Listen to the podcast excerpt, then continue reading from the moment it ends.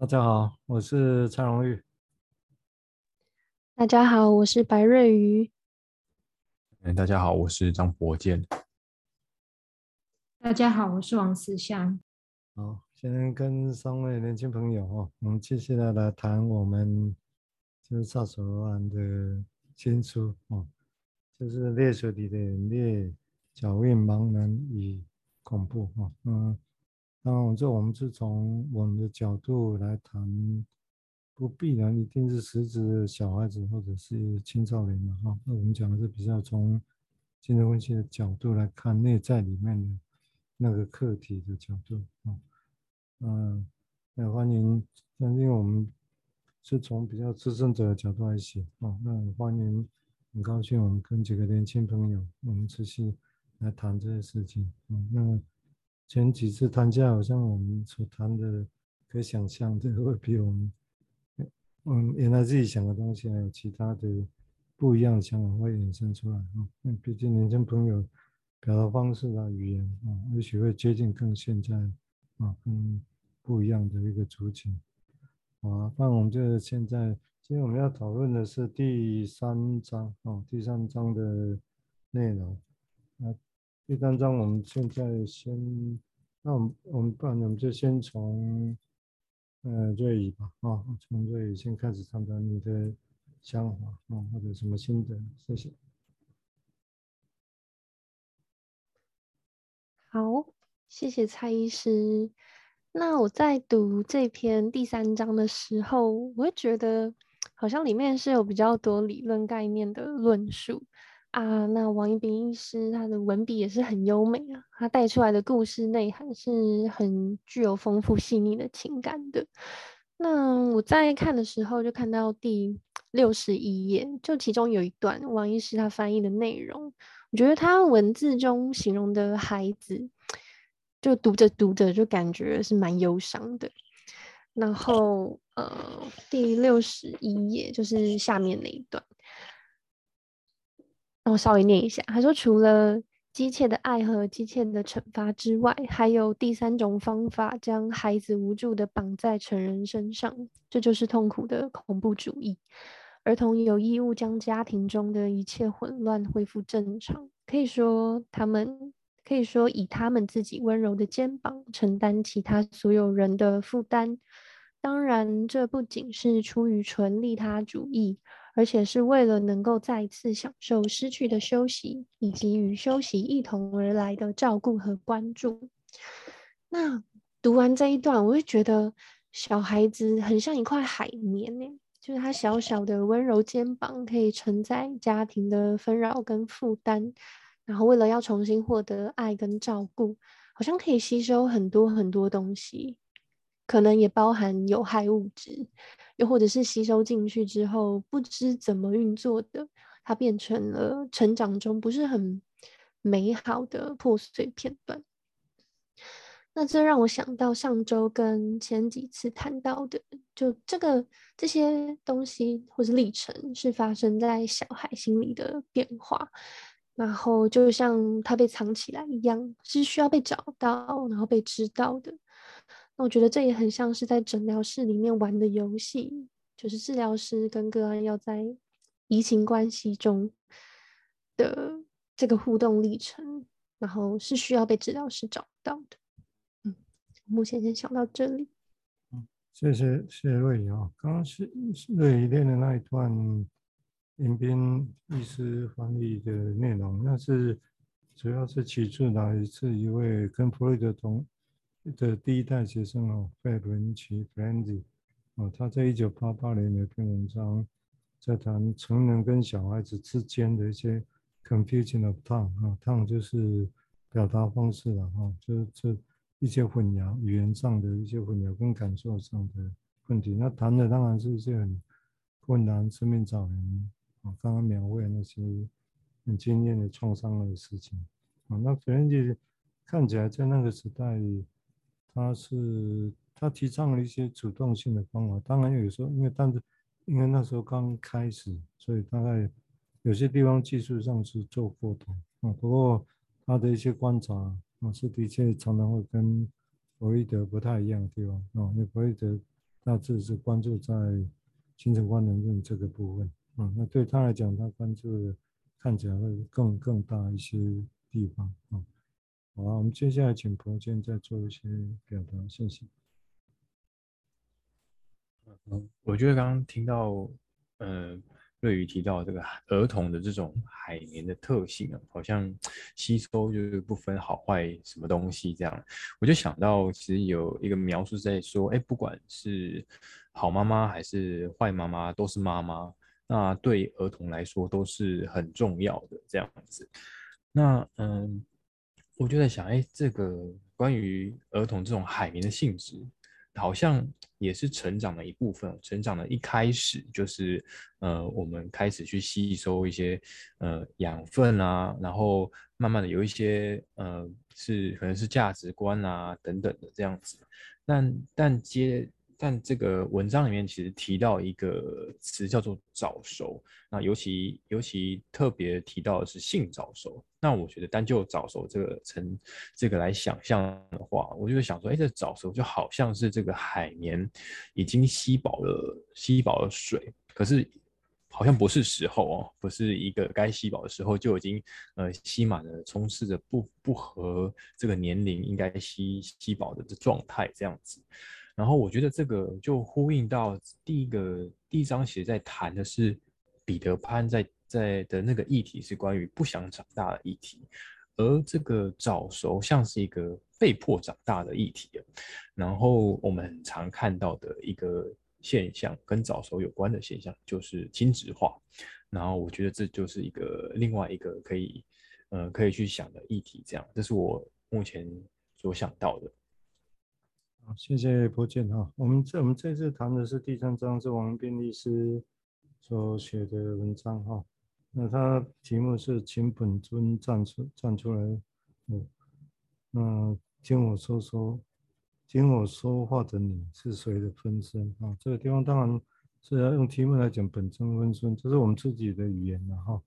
那就内在世界当然可以说是是很多种的身份，或者像刚刚。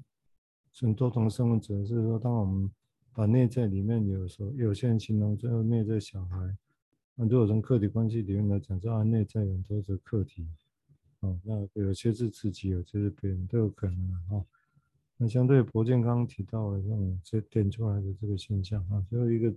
早熟这个现象在应该现在还是很常见的哈，哦，一个小孩子被过早的去承担的。整个成人世界的东西啊，被吸纳了很多的事情进来啊。那对那个，如果对维尼狗来讲，就比如，比如说他过早要去回应、承担整个社会外界的东西啊，那当然对维尼狗来讲会变成说啊，那会形成一个假我啊。只是这我们有机会再谈哈。维尼狗的假我虽然是负担困难，但是有时候也是必要的啊。所以这个地方会是一个。人在生存下去，这是一个复杂的一个课题。好，我们接下来请车厢再表达他的想法，谢谢。好的，嗯、呃，回应前面伙伴跟蔡司的那个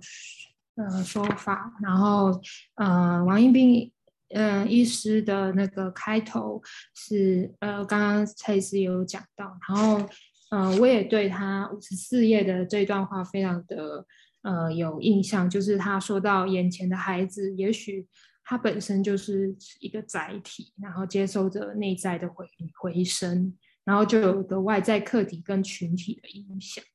那我也常常有这种感受，就是眼眼前的孩子在呃面前一个孩子在面前，他不仅仅是一个孩子，就像刚刚蔡医师所说的。那这一次呢，呃，王一斌医师在呃这个就是。啊、呃，这一个篇章里面讲到一个妨碍性自主的孩子为例，那刚刚呃瑞比有讲到，他是以一个非常新颖的方式去讨论，那他以一个呃精神分析式的思维去讨论，嗯、不只是理论上哦、那个。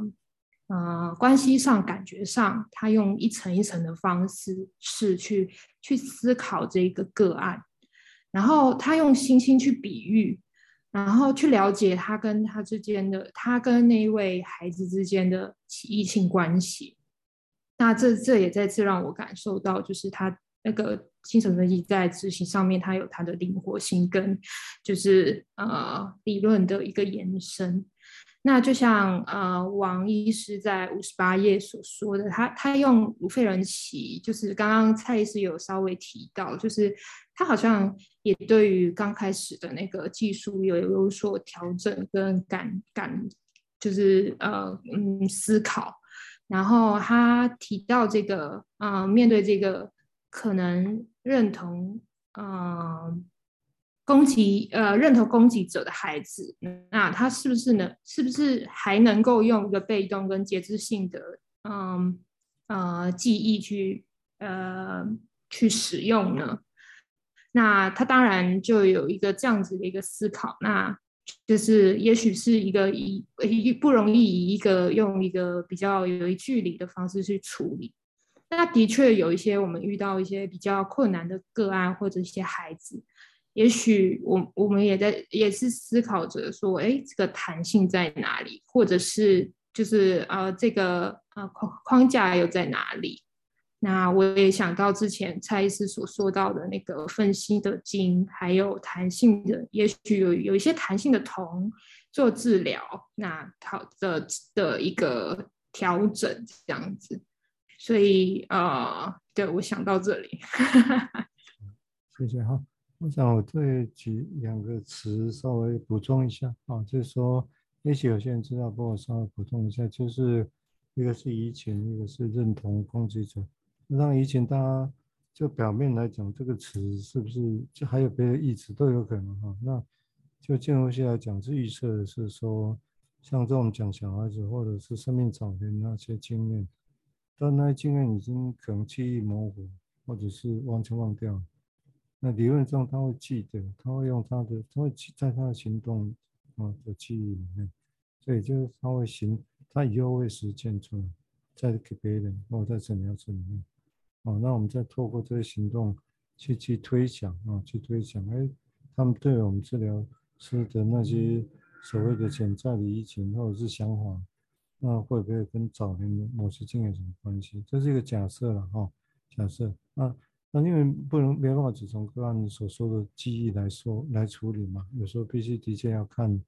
哦，看他的一些给我们带来的反应，我们观察的东西。我想这个应该大家多少，你在相见一个人，跟一个人说话的时候，当然很难完全只听说他告诉你的内容嘛，你就跟他互动，有些感觉，有些想法，有些观察，那几乎是混在一起的。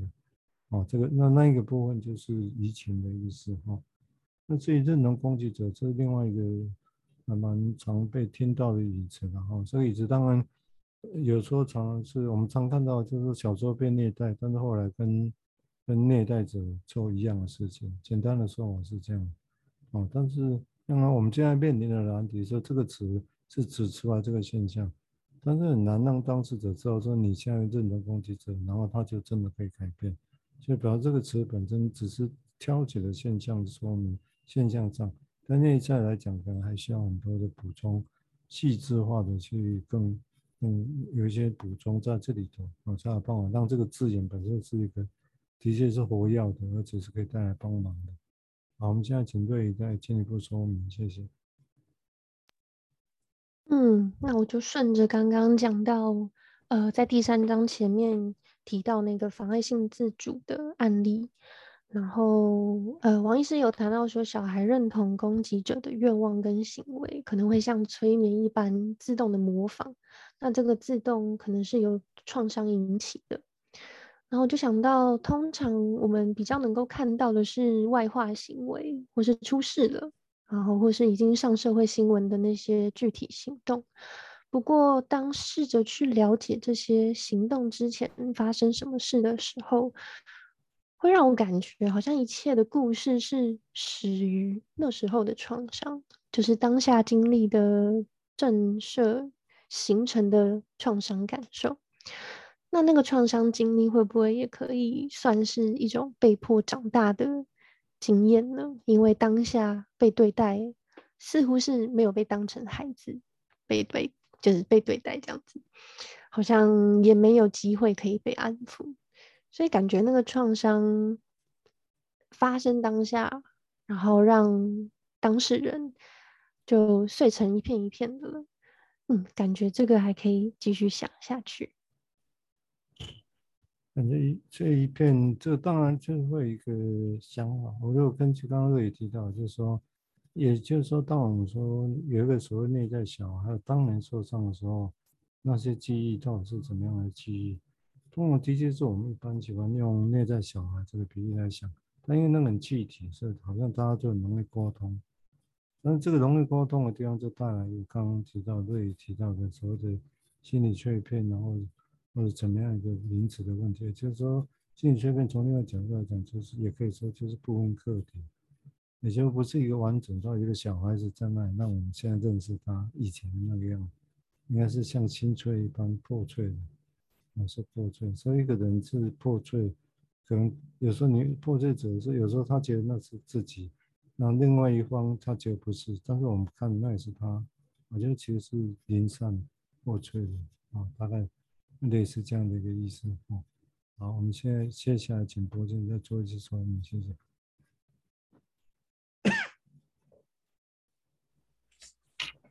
嗯，好，那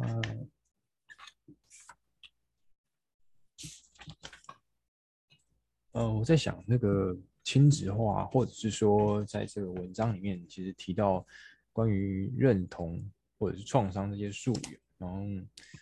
其实就是像是刚刚提到那种性的早熟啊，就像是一种从理理论的术语来讲，好像是一种创伤性的认同啊。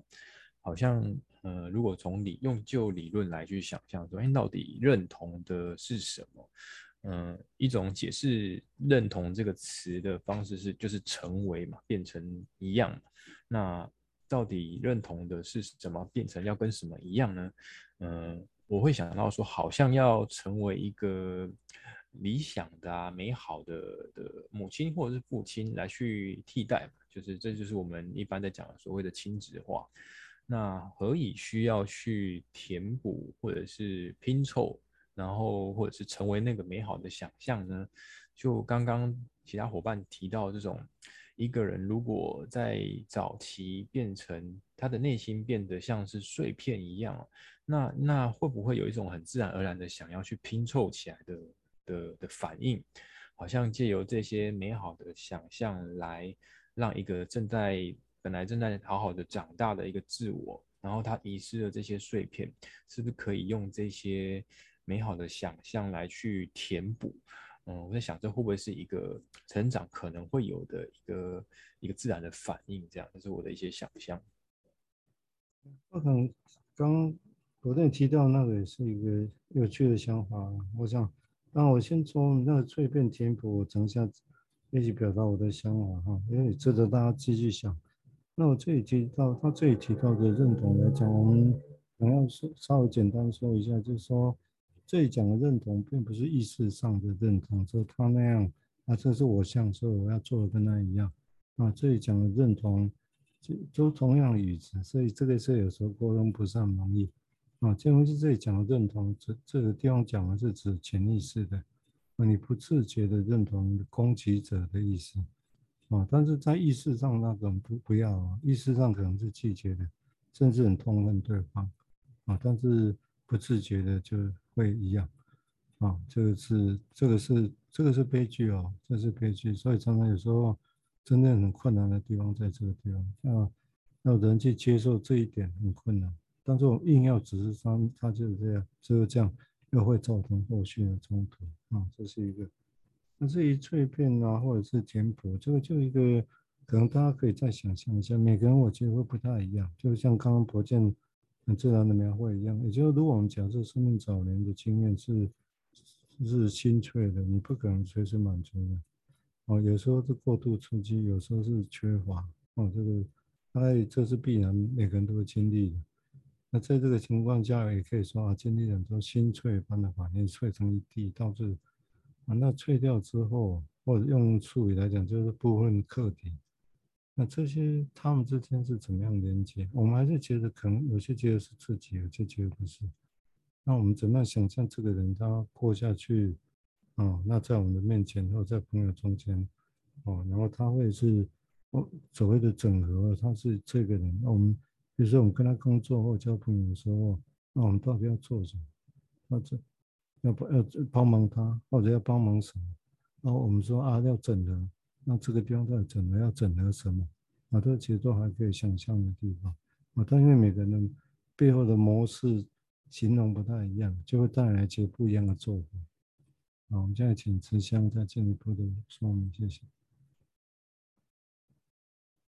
嗯，好，那我接续伙伴们所说的，就是刚刚提到，就是那个破碎的，然后呃，可能呃部分课题的部分，然后他呃，我就会想到回到治疗室之间，我们。去看他，重新去检视，被课题重新检视，好像呃重新去重，好像就是重新重现这样，就是就是像刚刚讲到的那个，在移情与反移情当中，也许就会回到就是那个时空那个时间点，然后就去感会可能会感受到那个刚刚其实讲到那个破破碎的，然后曾经被剥夺的。或者是哀伤的那个感受，然后呃，那这个呃，王医师也有在里面讲到，就是好像那个成长，就是嗯，就是我也在思考，就看完之后，就是我也在思考说，就是哎，呃呃，我们如何在治疗历程里面，能够再制造一个成长的。可能的机会，或者是他也提出了一个疑问是：哎，在四六十四页，就是治疗的历程究竟是可以给个案一个复制再制造的一个经验，像是一个中继站，还是在个案个案体验到一个失落不曾拥有过的美好，它像是一个终点的起始站。我觉得这段我也还蛮，就是也蛮有有强呃感受的，然后也有一些疑问，然后对于在治疗间，我们可以让个案可以感受到他，嗯，他也许是潜意识中不想要的东西，或者是呃一些不舒服的东西，可能给治疗师或者是帮我们，呃，也许想象的某一个东西。我就觉得，呃呃，他是不是也在拼凑？然后我们是不是也在陪他拼凑一些东西？现在是我现在目前的想象。嗯，这个地方会值得可以再细想，是说，因为一般我们来讲，就是说，比如说我们在一个人破碎创伤经验之后，那当然他都可以活下来，当然还是某一定是有某种程度的整合。但是可能内心还是很很摆荡啊，就就是很激很不一样的想法同时在心中，也就是部分课题的意思啊，就部分认知自己。所以部分课题指的就比如说婴儿跟嘴巴，嘴巴跟乳房啊，乳房就是一个部分课题，比如说这样意思啊，人对自己如果也是蜕变式的，也会是这样啊，所以这样的情况下，像刚刚慈香提到啊，人怎么样去？当我们觉得说我们要去寻找自己，要做自己的时候，那那哪一个那是哪一个自己呢？啊、那是谁给你的那个自己？啊、嗯，或者那是怎么来？那起源是什么？或者他是其实当然受创伤很厉害留下来的那个那那个部分，刚好是最重伤的部分。啊、嗯，那那些部分会怎么样的？那毕竟活下来，内在都还是有他的一番挣扎，才走到现在。哦，所以当我们像这种情况，就当他说，或者一般来讲，我会觉得，哎，他我们现在要回到自己做自己，哦，要让后或者要整合自己的时候，有时候那个复杂性比一般想象的大，比想象的大，因为那里面是是常常是破破碎碎的经验比较多。其实理论上一般人都是这样，哦，只是每个人后来的能力不太一样，导致些看怎么样拼凑成一个自己。啊，大概会有这样的一个过程。好，我们接下来再请瑞瑜做一些表达，谢谢。好，那延续刚刚有提到的，呃，对攻击者的认同，嗯，刚才是有提到说，这是一种潜意识的认同，是不自觉认同攻击者，可能在意识上是痛恨对方的。那我在想，这个不能接受，可是又会成为他，会不会是因为他在心里面其实是无法消化那种、那种、那种感觉，或是那个行为，他自己没有办法接受，也无法消化。但好，好像如果选择认同，是能够让自己比较。不痛苦吗？是，对，我刚刚在想这件事情，然后破碎创伤影响的幅度也是肉眼观察不到的。像在第五十八页下面有一段，嗯、王一斌医师说，呃，由于经常处在认同攻击者的心理态度，使得他们是更倾向于对于要帮忙他们的人产生了更大的攻击想象。于是让关系呈现出更破碎的状态。这一件事情如果发生在诊疗室，哇，那听起来，嗯，会会很忙碌诶，因为在那个当下其实是很难去感受，就是哎，怎么了？好像给出去的这个帮忙，似乎在个案的感受中是相反的，好像会激起更多的防卫或是攻击。嗯，就在想那个被。被砸碎的那个个案，那些碎掉的东西，嗯，对，要怎么把它粘起来呀？又或者是那些东西粘得起来吗？如果粘不起来的话，嗯，对，还在思考这件事情。那呃。还有在书中，就是我觉得也有一点是蛮值得思考的，就是眼前出现某种类型的个案，那可能治疗师通常能够很本能的从过往经验或是书本里面的专业知识收集相关理论概念，然后去认识眼前的个案。可是书中其实也提到说，诶，当我们带着这些概念或是先备知识，还能够好好认识眼前的人吗？还是好像？如果真的就先带着那些知识，会不会就嗯很先入为主的，可能会错过一些了解个案的机会？嗯，先分享到这里。嗯，当然对我们来讲，如果不先入为主，这一直是一个难题的哈。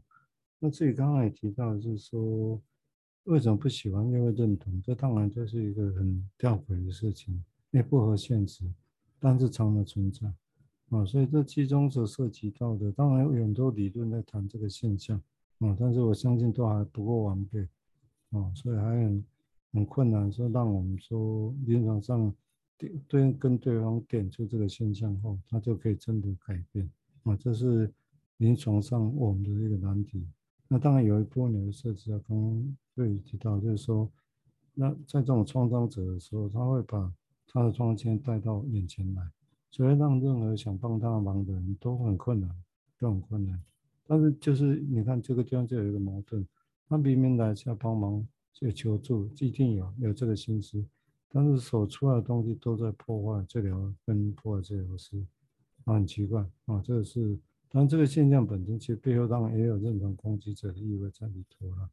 啊，因为最简单的时候，他好像把我们当做他，然后他就好像当年那个攻击者一样。但这只是一个很简单的比喻哈，实情是没那么没那么单纯。好，我们现在请柏健再进一步说明，谢谢。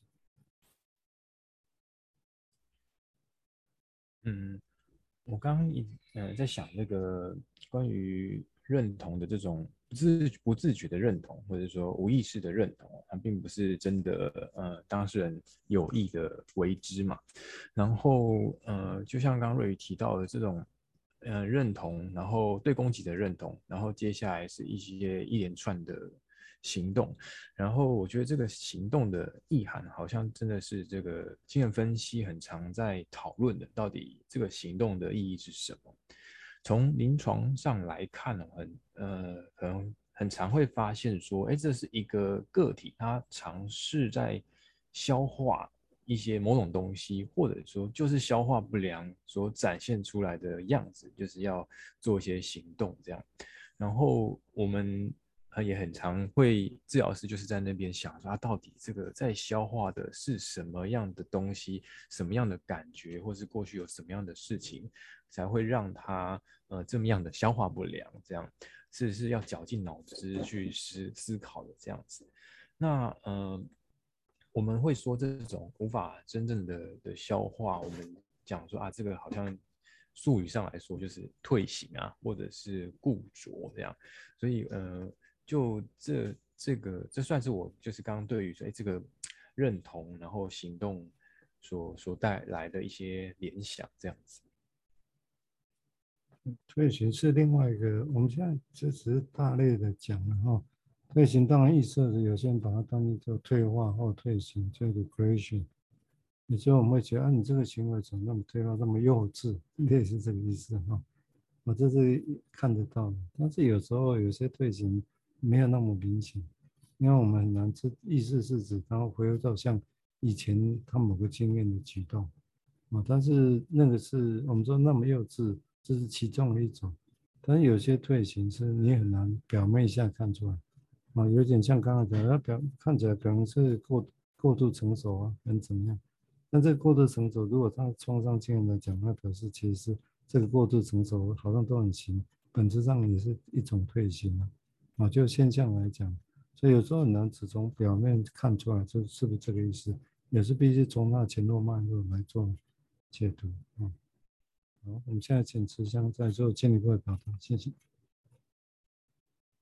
嗯，嗯。我我想到两个部分，第一个部分就是呃延伸呃伙伴们说的，就是刚刚讲到呃行动的意义，然后我也想到就是可能我们在看个案的时候，也许除了行动，还有他没有在，我我觉得嗯有趣的地方就是有时候也许那个嗯嗯没有办法消化的地方是呃呃。看不见的东西，然后还没未形成的一些行动，